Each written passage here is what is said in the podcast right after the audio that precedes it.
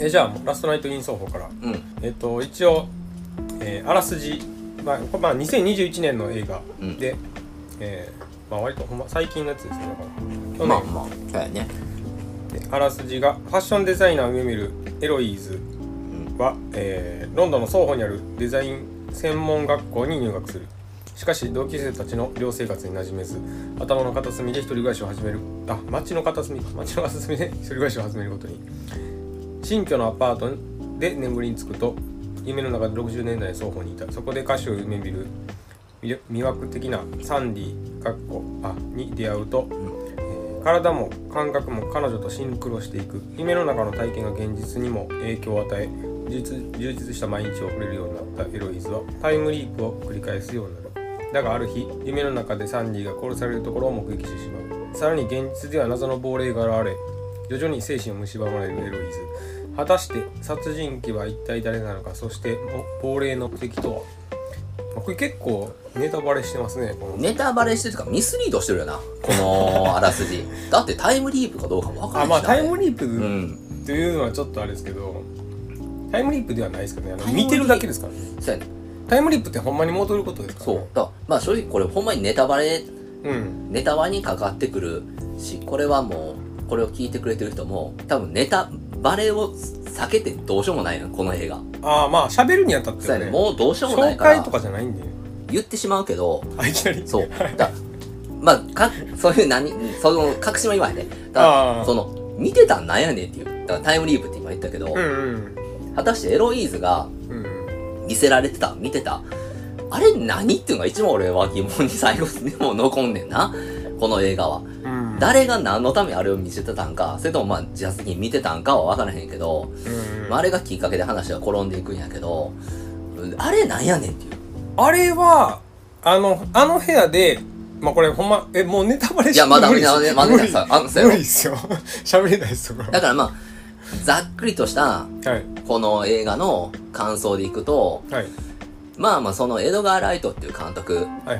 がねあ僕ちなみに、うんベイビードライバーしか見てないですああ俺俺はもうおそらくほほぼほぼ見てますああそうなんですねであのーまあドラマシリーズは見てへんけど、その「ショー・オブ・ザ・デッド」がねうんやっぱ好きで、ちょっと前のやつですね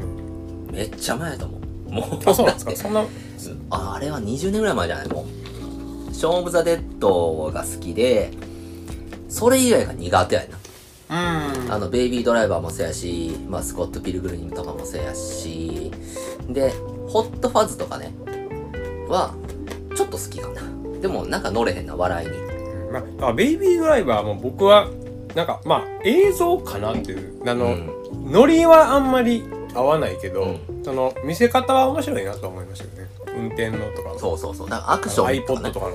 見てたらすごい面白いしうん、ただなんかこう、エドガー・ライト感っていうのが、なんかふざけてんのか、真面目にやってんのか、わからへんとか、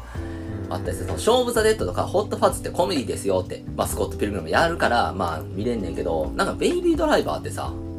ふざけてんのが、真面目なんかいい生きうってるんじゃないですかいや、なんやろうね。だから、その、ね、撮り方もおしゃれというかさ、うんなんかこう、そうですねん、なんかこう、形がきちっとあって、パッケージとして面白い監督やねんけど、なんか今一つ抜け出えへんというかね、うんうんググッとくる、なんかこう、最後に異物感を残してくれへんな。うんなんかこう、まあ、物語としてはそうですねそうだからニコラス・ベンディング・レフンのねドライブとかもあるじゃないですかあれってなんかもう異物感がゴロゴロ残るやんかまあもう見てないですけどねなんかそういうのじゃないねんななんかこう、うんうんいい映画見たなっていううんうん感想の監督でいやだから今回も僕はやっぱうんエンタメに徹してるなっていう感じで、そんなになんかこう後味を残すっていうよりは、うん映像かなってなりましたけどね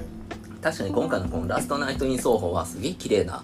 そう映で画すねねあの舞台装置もいいし美術もすごいいいなんかし凝り方がやっぱあの妥協がないってないいう感じはありましたねうん、だからある程度のそのエドガー・ライトのそういう美的なセンスは集約されてるというかねうんうんラスナイト・イン奏法にまあもともとねイギリスの人ですからねなんかそのうん地元取るんかな地元かどうかわかんないけどイギリスも広いからでもそのね60年代のイギリスの雰囲気とかあとうんなんかそういう、まあ、アンティークなうんいやものからしてそうやしファッションいいフよァねッションもそうやしなんか街の再現とかも全部してたじゃないですか、あれも結構しっかりやってるなっていうのは、うん、なんか一番初めにエロイーズがその60年代に迷い込む時にさなんかこうし劇場のねはいはい映画館のこう多分007の何かやってましたねがガオーンってあったり多分綺麗やなあの時の電飾とか夜のそれはまああのエロエロイーズじゃなくてもちょっとな一見やったら行ってみたいな あの時代やっぱりちょっと憧れ感はあり東ます京よねよりはロンドンやなってなりますねあの感じ見たらやっぱりだからやっぱファッション的にもこう、ね、今はその90年代とかね、Y2K のファッションがどうとか言われてますけど、やっぱりその60年代のあのキッチュな感じっていうのはね、うやっぱいいよね。うん。んまあ時代のなんかやっぱアイコンとしてそういうの残ったのがあるでしょうからね、なんかそれをもうちょっとコスプレみたいになってましたけど、うん。だからまあ正直俺この映画全く予備知識なく、はい名前だけ聞いてて、あ、あそういえばこんな映画あったなーって思って見たら。僕だって双方ってあのニューヨークの双方やと思ってましたからねあ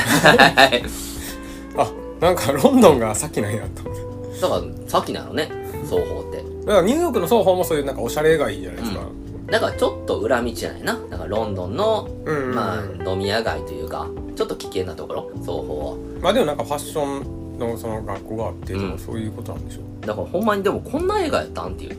そうですそねうだからホラーって書いてあったからホラーサスペンスみたいなの書いてあだっかたからら俺初めはそういうファッションが好きで、うん田舎からね、アメリカの、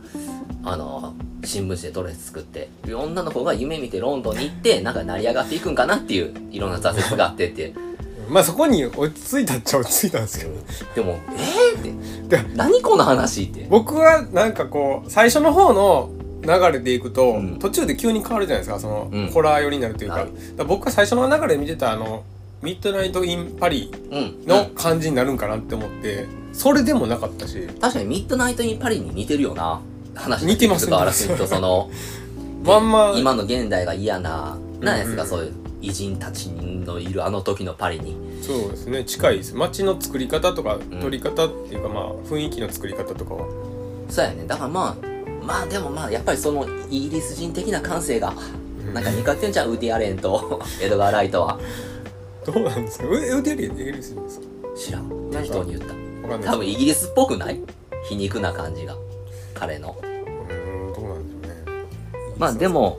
それで、だから初め何の映画かわからんくてさ、で、はいはいファッションデザイナーの学校に行って、だから、俺の感覚でいきますとね、ああいうファッションの専門学校で自分の作った服着てるって、お、すげえなってなると思うんやけど、ああそうじゃなくて、私はこの、なんかの、ブランドいいブランド着てるのに、みたいな、あんな、この方がい下やあなれ感でじもがすんねんダサかったからじゃないですかやっぱあのなんか田舎の服やったじゃないですかいやいやは花柄のでも、ファッションデザイナーってそういうなんか、いわゆる今にじゃないような感じの方がなんか格が上な気がすごいすんねんけどなああまあどうなんでしょうそうまやねあでもそれで学生やからなそれでなんかこう、ちょっといじめられるというかさ、なんかこう下に見られてさ、なんかあでもあ嫌れなは、嫌な量やしな。あれはまあそうですけどあれは単純にダサかったからだと思うんですけどねあの子、その同室のちょっと嫌な感じだった子、何やったっけ名前忘れたけどさ、はいはい名字なくてなんかじょ私じょなんか城南とかですねそうそう。あの子も結構大変やねんで、なんかお母さんも亡くなっててさ、あそうですね白血病かなんかやってましたねで、なんかその、不幸マウンティングでも負けるみたいな、私は何歳みたいな。言ってましたねのもあんねんけど、あの、お王子が自殺してるみたいなあの子もかわいそうやで。全然その感想いらんいらん映画じゃないですかいやいや、で、この作中では後々だって殺されそうなんだよね、ハサミで。あれはびっくりしましたね、んなんかクラスメートやっていけないですよねあんそうなあでんなこと起こったらでも、なんか最終的になんか、ちょっと認めてるとか、よう、ようわからんけどさ、なんでそうなのかわからんけど、うん、あの子に救いがないのもなんかなっていう。まあそこまではでもサブキャラなんでねうん、やけどなんか俺はあの子がなんかもっと関わってきても話面白かったんちゃうかなっていう気はしましたけど、60年代迷い込んだらね、サンディっていうね、はい魅力的な女性のに憑依するというかこの人が役者出るのは知ってましたねアニャ・テイラー・ジョイクイーン・ギャビットね、そうですねあの猫科動物みたいなね、うんあのちょっと個性的な顔立ちの美人ですよねなんか性が高いんか低いんかわからん感じのなんか、あんなでも顔の美人ってななかなかおらへんと思うよなそうですかなまあ個性的ですね個性あんまり他にいないですずっとキャッツのメイクしてるみたいな顔。なんやろな、多分、見ようによっちゃブスやねんけど、いやだから整ってなかったらってことでしょそれはいやー、不思議やな。なんかその、美人な人を、強力な掃除機で、その鼻から吸ってる時の状態みたいな顔じゃん、あの。いやどうなんいや、でもまあ、すごい魅力的なわけですよ。そのクイーン・ギャンビットでもすごいいい演技やったし、はいはいこの人は多分ままあ、あ、でも演技で評価されてるとかもやっぱ大きいんじゃないですかでもキャラクターも大きいかもしれないですけど、だからまあ、この人がおらんかったら泣いてたへん。あ映で画もですこよのその主演の2人はうん割となんか新世代のうん女,、女優というかまあ俳優のあいやのやっと超超思う新よ星みたいなどっちも言われてなんか主演の人はあのトーマシン・マッケンジーっていうエリエリーの役やってる人はうん。なんか何歳って思いましたもんねあれあー、めっちゃわからん子供に見えた実際見えやるつ最初とか特にでもだからまあ役者は22歳らしくてで若いよな去年21ででも21の雰囲気かどうかもまあ童顔動画やな。いうだけなんでしょうけどなんかその、あの子がその、サンディに憧れてメイク変えたり、その、髪の色までブロンドにしたり、したとしてもやっぱな、全然若いもんな。無理してるなーってい ううん感じがすごいですもんな。そう、まあ、顔のねタイプがうねん。でもなんかそのこうだんだんゴスメイクになっていくじゃないですなか、るねでちょっと病んでる感じはしっかり出るけどなんかこれがあのーね、量が嫌で、あの、一人暮らししたいなと思って、はい探すねんな。安い、その、うんうんまあ、屋根裏部屋というか、なんつうか。まあ、行き当たったとこうが、ん。まあそこに住み出してから、まあそうやって過去に、うんまあなんつうん夢見てんのか、うんなんまか、あ、ね、寝たらみたいな感じですよねなんかあって、初めは楽しむから、その時のファッションとかを元にして、なんか学校で服作って、先生にいいねって言われたりして楽しんでんねんけど、まあ、やっぱりね、このきらびやかな世界の裏側っていうものがございましてね、その、サンディもね、あ割と早かったですうね、ん。なんかもうちょっとそういうきらびやかな感じで行くんかと思ったああらいきなりでしたからねだからあの、マット・スミスですね。あのー、ドクター・フーの人ですよ。あの、怖い顔のね、男の人。はいサンディを食い物にする。はいいはいはいやー、なんかあの人は怖い顔し本た引き、みたいな人そう、怖い顔した男前ってやっぱいいよね。憧れるな。そうなんですか生まれ変わんねやったらああいう顔がいいよな。怖い顔男前。うんおるやん。いっぱいその、ビゴモゴ・テンセンとかさ、うんジェレミー・レナーとかさ。あのバック・トゥ・ザ・フューチャーのお父さんみたいな感あー、そうやな。だからまあ、クリストファー・ウォーケン、じああまあとかもそうですねルドガー・ハウアーとかね。鋭い感じですそうそう、ああいうのがいいよな、生まれ変わんねやったら。顔として。 そんなんあるんですかいや、あやんまっ考ぱ、えとったねやっぱ、えどう何がいいんですかディカプリオとか、それあジョニー・デップとか、ブラッド・ピットじゃなくて、やっぱちょっとドスの効いた、エド・ハリスとかもそうやけどさ、ドスの効いた男前がやっぱ、ええよな、ああそうなんですかなりたい顔ね。やりたい顔うん。で、まあそうやっての、ステージで歌いたいっていうサンディの夢を叶えるというようなことで、なんかこう、無理やりね、男性の相手をさせれるうと。んいうことがございましてね。で、サンディの世界が徐々にそうやって歪んでいくとね、現実世界のエロイズもなんかおかしくなってくるねんな。あのー、幻覚見るというか、うんお化け見るというか、 まあ引っ張られてる感じですそうやな、だから、まあ、お化けなんですよね。うんこっからもなんかあれもだからわけわからなかったよねあのただのう。客やんってなうるじゃないですかそうやねん。だからその、ずっと後でお化け。 だから難しいよな、この映画。だどういう設定なんかなっていうのが掴むまではあんまよく分かんなかっただからまあ最後まで言わないんだそれをそうだからその現実世界のエロイズを心配してあの同級生の男の子があの子一番巻き添え食うけどな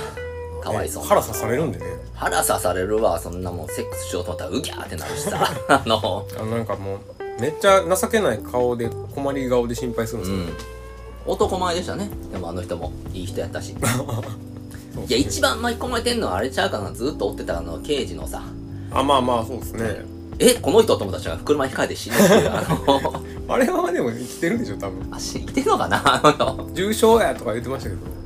なんちゅうなあの幕引きという年か寄りやのにそううんあれでもなんかそうですちょねっと顔似てるなとは思ってましたけどね、うんあのわ若い時のやつもそうやんな。まあ、この辺りからもうネタバレというか、になっていくけども、はい結局は、お化けの話やな。そうですそねう、お化けやねんな。まあ割と序盤から言ってたんでそれは、んだからそまあ、のお母さんが見えるとかだからこれが、あの、よくよくその、なんやろうね、そのホラー映画の主人公にありがちな、その精神的に不安定やから、うんうん自分のその、いわゆる精神の病で、うんそうなってるのか、幻幻覚かそのそう血縁者にそういう人がいるぞってなってくるようなこともあって、うんうんこう観客を、え、これはどういうことって思わせたりすんねんけど、この映画に関して言えばもうお化けですよ。うん100%。100%お化けやねんけど、じゃあ、あの家にいたお化けが、お化けたちですよ。うん行ったじゃないからね、ほら。うんお化けたちが、エロイーズに何かを訴えかけようと思って、ああいう夢みたいなのを見せてるとしたら、前から見せすぎやろって。 そのなんでそんなきらびやかな世界の瞬間から見してさ、誤解を生むようなことまでする必要がないから、あれはだからなんかこうなんか結論としてはうんみたいなことを言ってたじゃないですか、うんあのは犯人犯人言いますけど犯う人んババいや、だからその犯人 が、その、曲がりしてる家の大家で、その大家がサンディなんですよ。ア、うんだからサンディは生きてんねん。うんじゃあ、サンディに憑依するとかさ、 サンディが生きてんやつら、サンディが幽霊やとしてあれを歌うわけじゃなくて、サンディが殺しまくってた男たちが見せてんやとしたら、辻褄が合わへんな。そうだだっておかしいやんだからだ客から生観的き生きに量じゃないですかやっぱりサンディの生き量が見せてる。だって死んだって言ってるじゃない ですか、ある意味自分は あの時に死んだまあまあそうね死んだって。うんだから自分はなんかほんまにこうしたかった自分みたいなというかそのある意味死ぬ前の自分の幽霊みたいなもんじゃないですか、いそんなことってあんの人間やでもそういう死ん風だなことを言いたかったんかなって思ったんですよねそのやとしたら、じゃあ何のためにそれを見しとったんう恨みというかそういうあれじゃないですかその男、でも殺してるやん、ちゃんと。いや恨なみんかを晴らしそのてるやん。自分がそういうなんか女優になれなかったみたいなとか自分を殺してしまったそういうなんか怨怨念みたいなやつでしょ自分はなんか違う形で生き残ってるけまあ、ど、こうまあその生き残ったかも。殺しまくってるわな。あれ、 何重に。あれはもでもそうう、いうジなんャッかク・ザ・リッパーとかよりもすごいですよ、あの人は。そういうやばい人のなんかやっぱ怨念とかは強いみたいなことじゃないですかやっぱだから力量的なねその、なんて言いますか、その、まあ、そこで借りてる部屋が、まさにその、うん残殺の舞台になってるとこなんで、そういう残留思念と言いますか、うんまあ、いろんなその幽霊の感情であったりそのサンディのものが入り混じってんあれだってエロイーズに見してるとその何回もこうやらされた後でしょいきなり刺してないいやそうやねだからその何度も何度もあって自分が殺されていくそのある程度その死んでいくってことがあってぐさっとやったんだとなってからはもうやりまくりやん殺しまくりそうですね何人かなっていうぐらい出てきますからね、いやーあれはもうパッと見十何人を超えてるんでね、あ の、だからそのね、撮り方が、なんかその、お化けが見してんのか何が見してんのかわからんけど、その男が悪いように見えるわけですよ、一番初め。そうですねどう考えてもその油切ったおっさんたちがベルトをバタッとシーンとかばかりがあって、あ、やだなぁと、思うわけやん。だからそこでその、エロイーズが殺される、じゃなくてそのサンディが殺されるっていう風に思うから、エロイーズとしては助けなあかんっていう風に思うんやけど、幽霊たちが、助けてくれーって、最後の最後に、ね、そう 実は言ってるっていうふうに気づくまでの間にどんだけあいつに迷惑かけてるかってそのエロイズが 周りにどえらい迷惑かけてるかあられねは、うんまあまあシックスセンス的なやつなんでしょうけどねまあシックスセンスなのちょかっなと愛ビビしるてとピなんーポかーっていいいうおったらちょっと勘違いしてしまうとかなんか何を伝えようとしてるかわからんみたいなやつやつやったじゃないですか、あのまあおシャ化シけャマランのシックスセンスもでちゃんと声を聞いてうん解決するっていう方向に行く話だったじゃないですか、うシャマランのや つもなんかやっぱこうお化けってもう何言ってるか分からへんか らさあのお化けやしなんかお化けにちゃんと耳を傾けようと思ったらそのエロイズもあっこの精神状態までうん追い込まれないとやっぱこう聞けないっていううんこともあって、まあ、で、最終的にそれが分かって、あのーね、同級生の男の子と、なんやかんやありまして。で、まあ、サンディは、えっと、もう、おばあちゃんとして生きてるわけで、で、まあ、その部屋でね、最後こう、燃えて、まあ、死んじゃうんだけど。そうですんで、まあ、それでまあ、しばらく経ちまして、あの、ちゃんと、学校のファッションショーに課題を提出して、やってんやけど、俺、こ、こっからも打足やなっていう。別にあの、まあまあ救急車のシーンで全く終わってよかったし。なくてもいいっすねで、しかもそのファッションショーがね、大してよく見えないっていう、あの作ってる 服。それはねなんかね、それはいかにも学生が作ったのか、でももうちょっとなんかあるやろっていう。えこれだけやったんっていうのは僕ありましたね、うんあのなんか60年代ファッションで別に他にもいっぱいあるやろうし、で、なんか嘘みたいに全部が解決してるし、うん、友達のその殺す、なんやろ、殺しかけた友達もなんか認めるし、で、最終的になんかこう、どういうことっていうサンディが鏡の中からさ、はいはいこっちにちょっと微笑みかけるみたいなもんで終わるやんか。意味が全然わからへんやんだから、その、あれあれはは僕はでもなんかその最終ちょっとまあババアと和解してるじゃないですかうん。あのこう若くなったりまあ年いったりしなしながまあらまあ、若いと言いますかな、まあその。 若いじゃないですかあれはだって、別に、エロイーズとさ、サンディが和解してもしゃあないわけやん。和解するんだったら殺した人と 和解しなあかんやんか。いやまあなんかこうそうなんですけど、うんでもこうほんまは助けたかったみたいなのとかああ、まあまああと言ってましたね。なんかそのまあ結局やっぱり寄ってきたうんなんかじじいは悪いみたいないや、まあでもどうなんでしょう ね。だからその感じになね、ってそるじゃないのですか、、いあや、の傷ついたっじゃ、てじゃあ、あの、あの人たちもね、家族もいたかもしれんしね、その男の人たちの子供もいたと思いますよ、あの年だったら。そういう人たちは、ずーっとお父さんが行方不明になってるっていうので悲しんでるよ ね。延々ずっとね。その悲しみが何百人とやったあのサンディなわけやん。まあエロいのが悪いってことなのかなだからその、いや、そり ゃいやわかんね、ないいや、そういう場所にも行くでしょう、そのもう。まあ、ね、まあまあそうですねその一台やしだからそれやっぱりあの引っ掛けるあの男が悪かったんでしょうねだからちゃんと説明してなかったみたいなそういうのはお前体売るんやぞみたいないや、だからあの、マット・スミスがね、ちゃんと言うべきでも言っても、その下積みやん。あれは。その辺はまあ時代やと思うんですけどうんね今やったら結構問題やだから、初めね、ずるずる行く前に、いや、こんなことはしたくないっつってう、ん出て行ったもよかったわけやんか。らあれだからなんかその辺もなんか出ていこうとしたけど出ていけへんかったみたいなくだりも一いや応、だから我々から見ると、その、サンディって、うわ、すごい才能あるなっていうふうに思えるけど、もしかしてあんなん、あの人にいっぱいおったかもしれんし、まあまあいるでしょうねその中の一人で、で、あえて下積みを頑張ってね、あれを下積みって言っていいかわからないけど、やってる人がもしかしたら一ト握リりップのじゃないけどああいう感じの言ったらお偉いさんとの枕営業とかねやった人間だけが成り上がってるかもイージーマイみたいな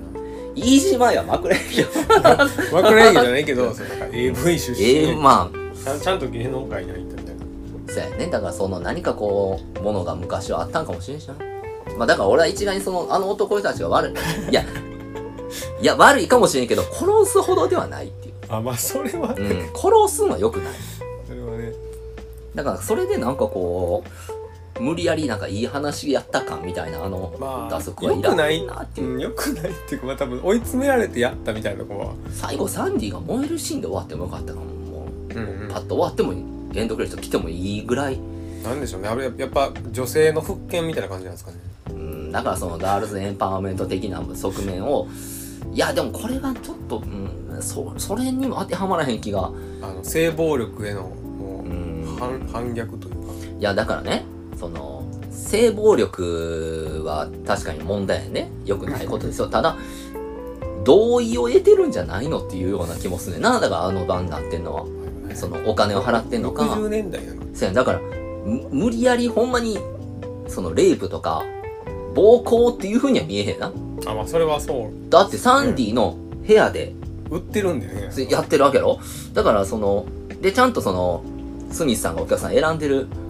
わけで、うんまあ、そんなに無茶なやつじゃないやんかだからうーん難しい問題ですよねだからこれを一概に そのあ女性蔑視してたとかうーんなんまあまあ難しいな視点だけの話ですねあの見え方だけの話です、うんまあことごとくじじいやったしせやねなんかな客がそやなんかなちょっとねこれはねその偏見を助長するよう なあの男性の多分汚時さ代性やと思うんですよ俺も嫌やもんあんなおっちゃんばっかりやったらさいあれでやそりゃすけどそうでしょ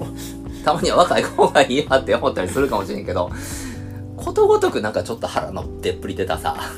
油切ったおっさんやなそれでもまあねある程度何らかの旨味はあったはずやねんけどねお金もらサっンてデるィさんにもうんだからまあ最後は納得いかないですよ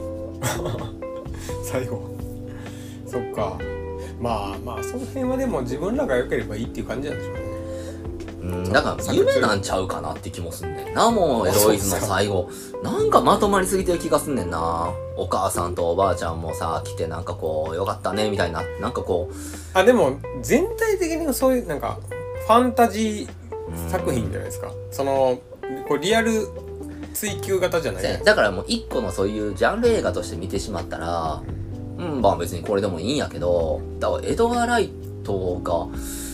ん、これ作んのかなっていう。エンタメやったらなんかそれでいいんかなって僕は思いますからで最後のほらエンドクレジットに双方の写真が出てたやんか、うん全く無人のあれはなんか実際の街を撮ってあの、うんコロナ禍やったから人が全くおらんかったから撮撮れてて夜になんかそういうのが撮れて双方の街が映ってなんかいい感じに終わるけうどんうーんなんやってんのこの映画っていうの、まあ何のそういう映画やってんやろうって、いや僕は普通にだからもうディズニーじゃないけどうんなんかもうそういうエンタメだけかなと思いましたけどうんまあね怖かったしななんショー的なうんホラーとして怖かったですよ怖くいないでしょ一個お化けでできてホラー的な怖さは一切なかったですからね、なんかこう、あの自分のこう、現実世界が、うんそうだからサイコサイコミみたいなんで、うんうんどうやってある生活していくんやっていう生感じ活が、うん、すごいしてこう、このままだって日常生活がままならんぞと、まああのでもあのー彼氏のハロウィンメイクは怖いなと思いましたけあの、ドクロのね、あどの、あの一緒に部屋に行くじゃないですかその手前の時の好物メイクしてましたね。これはちょっと普通に怖いなと思いましただからそこで、みんなでね、ハロウィンパーティー行ってやっぱ嫌な女の子グループもいてさ、あの嫌な女の子グループがやってた何かが忘れたけど、なんかの映画だったとか、酒飲ませやつそうそうあやってて、その酒飲ました中でもあの子は多分盛り上がってもらおうと思って LSD とか入れたんじゃないかな。ーいやうんそう入れたんですかねあれ全員やと思うけどなそんな全員はないと思うんですあれはでちもょっと打ち上がりたいなって一緒にうんというふうなこうとかってやっぱバットトリップしちゃったからなちゃんとこういじめっ子的に描いてるんだよなあれはいやでもなかなかいじめっ子でも LSD くれるのは優しいと思うけどなそれはなんかあるでしょちょっともう足りない人に対していでしや高いものをね飲ましてあげて一緒に上がろうぜっていうのはあの子がなんとか救われてほしかったけどないじめっょあの子子ねもうちょっとなんかちゃんと最後までだから最後にいじめめっ子とそのね恋人未満友達以上みたいなはいあの男の子とね3人で乗り込んでいってもえー、そこまでだって関係作るの大変じゃないですかだから LSD ありがとうっていう話になって、警察行かんですよ、ね あ、になったりしたらよかったんやトけリどなップしし仕方はね失敗しただいぶ失敗したな。だからまあ、うまあでもあの辺はん、やっぱりこう映画だけ映画でああいう映像だけ見てたらうん、どっちかって言ったらそういうなんていうんですかね異常者精神異常者のうん、描写として見てしまいますよねうん、うん。ずっとあそうやのなまあ周りからもずっとそう見られてたしいや、やと思いますよで。ホラーやったんやみたいな感じにな落ち着いたんですけどだからまあ、ちょっと、初めはそういう、なんやろうね、その、サイコスリラーみたいなうん感じの気配もありつつ、でも結局幽霊やんっていう。お化けの話かいっていう。お化けの話かいと思ったら、お前生きてんのかいってうんって なって、やっぱ死ぬんかいってなって終わるっていう。うん前やったんかいみたいななんとも最終の畳み込みがね、全然そのなんかババアやったみたいな伏線はなかったですからねないね。だからその、うん、だからそのお化けさんたちが見せるところがなんか、あ、サンディ殺されるっていうとこで終わってたから、そうそうですねだからサンディは、あ死んでるんだなって。うんで、そのサンディの恨みが、こうやってエロイズに見せて、なんとかしてくれっていうことを言ってるんだな、的な話だと思うじゃないですか、普通は。そしたら逆にその殺されたお化けさんたちが、あれはだからほんま僕はなんか別のものとして解釈してたんですよねうん、あのあいつらとその怨念そのおんねんな。やられたあうんのだ抱か抱かれた怨念っていう のが、抱かれた怨念 あのなんか夢破れた怨念みたいなじゃあ抱いたお抱いた怨念も 抱いた怨念はだから別かないいや抱けへんかった怨念ちゃんのもで殺されてんやんでもその場にはいあいやあそういうそういうことそうやね抱い抱かれた怨念か抱けへんくて殺された怨念やったら 多分抱けへんくて殺された怨念の方がえぐいと思うけどな抱いた上で殺されてるかもしれないああ抱いた上で殺されたやつはもう成仏するまあのわーって上に上がっていく副上司じゃないけどどうまあでもどうやって隠してたのか分からへんけどな人数多すぎますから、多ね、すぎんねん連続殺人的すぎるしなかなかんだからあんまそういうリアリティは一切ないんでねそういう意味で言うとないねだからこれ一応その今の現実社会を舞台にして、うんあの描写やけどまあリアリティはないよないっすね全くそんなやつおらへんやろっていう人ばっかりなんで、そのもう田舎から出てきた霊媒体質のなんかファッションデザインのうんなんかセンスある子みたいにいいしなんだからもうそういうのは全部嘘ですねこの話はフもうィクションですねフィクションとして一個のそのまあなるね映像美を楽しむというあとはまあ意外とお化け出てくるからお化け怖い人は見ん方がいいかなっていういやこれ怖いとあの怖いとは思わないですか、いやお化けいっぱい出てくるしうん、出てきますけどねうんあのバイオハザードを遊べる人やったら別にまあそれだったらねいけるけどやっぱお化け絶対見たくないっていう人は見ん方がいいかもしれんなあその最初の印象パッケージのそうや印ね象だからで誤解そすうるいう江戸川ライトでおしゃれで、うんそういう60年代ファッション楽しむような映画やと思って見たらお化けいっぱい出てくるからしっかりなんかサイコホラーみたいなそうやねお化けも怖いもんこのお化けなんか顔がないようなふわーっとして浮いてる怖くはないですなんかもう CG 丸出しだから別に怖くはないいやーあんなん見たら嫌やで生きてて見たらいいですけどそれはでなんかこっちに言ってこようとしてんのかなんかこっち帰ってきまたあ、りするしさ、まあ掴んだりしますからね体そうそうそうそうう、まあ、やっぱ触りたかったんやみまあだから家借りる時はそのなんかまあ心理的歌詞みたいなたいなはいはい書いてるかどうかちゃんとその確認しなあかんなっていうああそうあるんですかねそんなイギリスにもあの人との契約になるか、でそもあののおばおばちゃん不動産屋さん通してにしな、 その、おばあちゃん、うんおばあちゃんからへんのまあ、契バ約書面カの特許はあるけどな。あのサンディをその全然知らない人止めてな、金まで取ってな、殺しまくってた 部屋で。あれはだからそのマネージャーがいるからまあだからまあ唯一私に残ったのはここだけみたいな。マネージャーは気づくやろって話なんですよねすぐはいやいき最初にやったんかー、なそうやると思うね。一番初めがスミスやったわけね、マット・スミスね。マット・スミスって役名じゃないからあれやけど。うん。だからもう不思議な映画ですよ。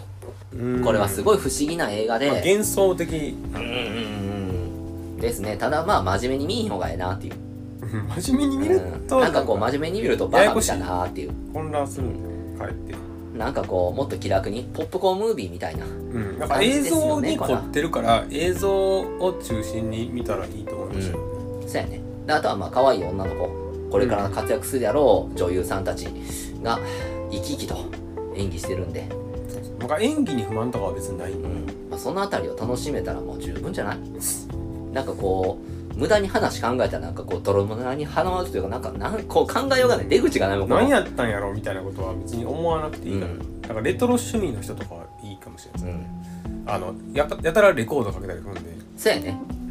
まあそういう60年代そうエドガー・ライトのね他の映画でも実際にある曲を持ってきたりしますからね昔すのるね、うん、だからまあ、うんうん、いいお化け映画じゃんまあ、ホラー映画やったらそんなもんじゃないですかそもそもなんかまあちゃんとしてない、まあまあまあ、まあ、 いや設定とかそのねその、まあ、ホラーにもいろいろあるけどやっぱお化けって別にその理屈じゃないからうんうんそういうものが出てくるとまあ別に納得させざるを得へんうんうんでもまあ最近のホ最近っていうかまあある程度のホラー映画は理屈あるけどねなんで出てきて何を訴えかけようとしてるとかさえー、どうなんですかただただまあその貞子とかねはいはいえあれはもうミッドフォローズとか言うたないじゃならいですか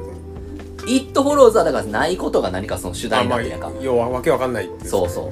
うだからなん何をこれはその言ったら隠喩としてあのあんのかみたいなのあるけどだから貞子とかも理解不能に襲ってくるやんまあまあまあ、あれはだから呪いそれのを力解でこうとしたけどわけわからなかったみたいな感じですだからまあそういうことを考えるとうーんまあ分からんな うんいいんじゃないですかそういうこともあるんかなそれはそれでいいんじゃないですかそうそういうこともあるんかなっていあうんまりだから深く考えなくていいかなと思いました,、思いましたけそういうこともあるんだなっていう映画ですねこれはうんぐらいかなどはいあとなんか言い言いたいことも何もなかったような気がするわ。これは、うーん、あの男の子とね、エロイが付き合ったんかな最終。あ僕はあとあの階段のシーンがあるじゃないですか、最後のうんうん。あのちょっと画面歪むってはいはいはいはい。あれはちょっとなんかふざけてるなと思いましたけど、あの コメディっぽかったんであのババアが犯人やって分かってから、う急にちょっとコメディ感が出てきたんで僕は なんかまあ、まあもうどうでもいい感はあるよな、だから。えそうなんみたいなでちょっとやっぱコミカルに見えてきたんでどんうどん、ん。だからまあ、うーん、そのババアもやっぱ手だれのババアですからね、その、すぐ殺そうっていうやっぱ発想はね。うん。でもや、さすがにこう、夜年並みには勝てへんからね、みんな。だから最終逃げれてんけど、まあ、ここで一緒に燃えて死ぬっていううんことになってますんで、やっぱサンディは。うん、どっかでまあ決着つけて欲しかったとそうなんですかねいう思いが見せてたと思ったらすごいけどな。 あれを。うん僕はだからそういう無念があれなんかなと思いましたそういう。見せてたのかなとだから霊媒体質やからうんそういうの感じやすかったみたい殺された男の方が無念やって。あ れは、なそれはそうなんです数もちゃうしそ。そっちの方が強くてもおかしくないうですか、ん。だからまあ、これはもう、そういう難しいこと考えんと、あまあそれはそうです見るっていうのが一番、じゃあ、そう、そうシリーズ見るぐらいで、の感覚でいいとああ思う。まあそんな感じかもしれないですねなんか無駄にそういう、うん、ちょっと、なんか頭使わなあかんホラー映画じゃなくて、うん全然頭使わんでいいホラー映画、うん、として見ていいんじゃないかな。なかなか難しいけど、頭使わんでいいホラー映画って何やったかなって今考えても、なんか、スラッシャー映画ばっかりやもんな。13日の金曜日とかさ。まあ、ホラー映画やっぱなんかホラー映画っていうよりは僕は結局そういうなんか装飾とかに凝ってんのがメインなのかなと思ったんでだからまあ、ミッドナイト・イン・パリ好きな人は見たらね。うん。こんなつもりじゃなかったってなるでしょいや、もうびっくりしたもんな。あのえー、人死ぬんみたいな人死ぬしな幽霊なんやみたいなあるでしょうねうん。まあでも、ね、秋の夜長に、いいんじゃないですかね、こういう映画も一本。